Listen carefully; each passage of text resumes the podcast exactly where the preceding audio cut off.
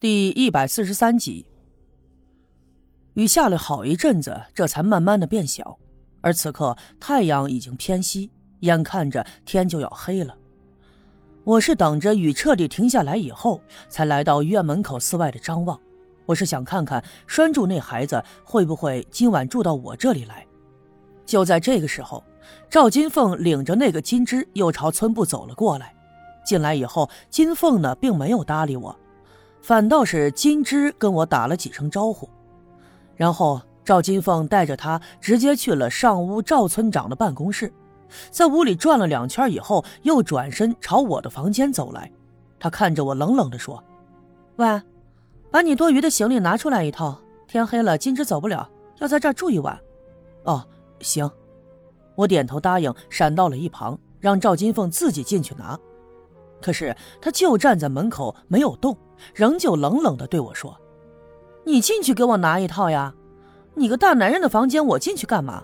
我跟你又不熟。”他的话里句句带刺，让我心里特别的不好受，但是又没有别的法子，只好转身拿了一套行李出来交给了他。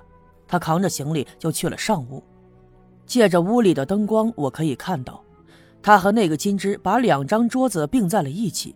赵金凤亲手铺上了被褥，看着他忙前忙后的样子，我这心里头啊一阵阵的泛酸。在之前的那些日子里，他每天都长在我这儿，铺床铺被、洗衣做饭，每天都扎着围裙前前后后的忙活，这俨然就是一个贤惠的妻子。可如今他做这些事的时候，一定是对我心怀怨恨的，或许啊，也是故意做给我看的。但是不管怎么说，这一切的问题我没有办法解决，这事儿也只能是顺其自然。就这样，叫金枝的年轻人住在了村部的院子里。天彻底黑下来的时候，赵金凤离开了村部，回家去了。虽然说天慢慢的黑了，可是离睡觉的时间还早。我点着灯在屋子里看书，不一会儿的功夫，我听见有人在敲门。抬头一看，原来是金枝。我打开门，把他请到了屋子里，跟他礼貌的打了招呼以后，我见他手里端着一个茶杯。哦，原来呀是到我这儿讨一杯热水的。我们两个就坐在炕边上聊了起来。大家都是年轻人，也都是来自县城，聊起来的时候自然是没有过多的拘束。金枝就问我：“叶老师。”我听金凤说，你也是从县城来的，你家住在县城哪儿啊？其实我并不愿意回答他这个问题，但是又没办法，我说道：“哈，我家呢住在县城的东门附近，呃，你呢？哦，我家在南门，不过县城拢共也不大，咱们两家应该不远。”我点头回应：“小叶老师。”呃，中午第一眼见你，我就觉得你特别眼熟，可是我就是想不起来在哪儿见过你。金枝皱着眉，十分认真的问我。其实呢，我也有这样的感觉，但我清楚的知道，他和我之前认识的一个人特别的像，但是我肯定不能跟他说的，于是就摇了摇头。接下来我们又闲聊了几句，他就带着一杯子热水回到他的屋子里去了。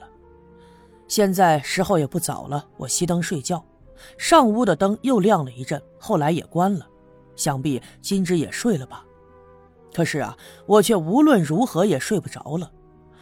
拴住这孩子今天晚上也没来，就剩下我一个人躺在炕上，瞪着眼看着窗外。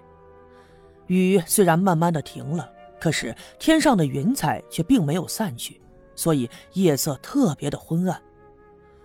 说句心里话呀。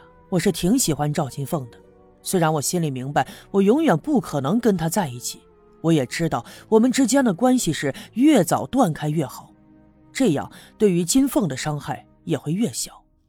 可是不管怎么样，看到她相亲了，并且把这个年轻人领到了村部，我这心里头还是特别的难受。我想着我们之前相处的那些日子，几乎每天都特别的快乐。他对我的照顾无微不至，在刘家镇任何人眼里，我们都是天生的一对地配的一双。可是如今呢，却变成了这样的下场。这难免呀，不让人唏嘘。就这样，一直到了后半夜，我才多少有了些困意，索性拉了拉被子，闭上眼睛，打算睡了。可是就在这个时候，我忽然听见上屋里传来一阵惨叫的声音，啊，啊，啊，我被吓了一跳，一下子就精神了，赶紧从被窝里爬出来，但是却没有点灯，而是趴在窗前，循着声音朝上屋的方向望。上屋的灯不知道什么时候被点亮了，灯光把人的影子映照在窗户上，我可以清楚的看到，刚才的喊叫应该是金枝传出来的，但是屋子里却没有其他人的影子。就见金枝挥舞着双臂在屋子里乱蹦乱跳，一边跳还一边的叫喊：“别杀我，我我求你了，别杀我，饶了我吧！我求求你了，救命啊！谁来救救我？救命啊！”他一边叫喊，一边挥舞着双手，在屋子里上蹿下跳，样子十分的吓人，听上去就仿佛经历了什么惊恐的事情一样。但是我却并没有出屋子，也没有发出声音，就这样躲在窗子后面，暗暗的看着他。我知道他应该是做了噩梦了，不过他的梦一定特别的惨，特别的吓人，才能把他给吓成这个样子。过了好一阵子，他才渐渐的安静了下来。我看着他扑通一声倒在地上，但是没有发出声音。再过了一会儿，我隐约听到微微的传出了一阵鼾声，我知道他已经睡着了。我又趴在窗户上观察了一会儿，才重新回到炕上，钻进被窝里，就假装刚才发生的一切我并不知道。可是啊，我心里却明白。这个金枝的心里一定藏着一件大事。这件事在看到他长相的时候，我已经猜到了，但是我永远不会说，永远不会对你们说，因为这是我永远的秘密。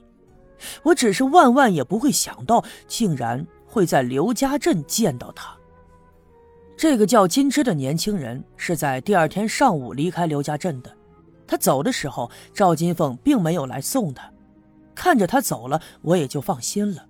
不过呀，跟他接触的这两天，我也发觉，其实呢，他并不认识我。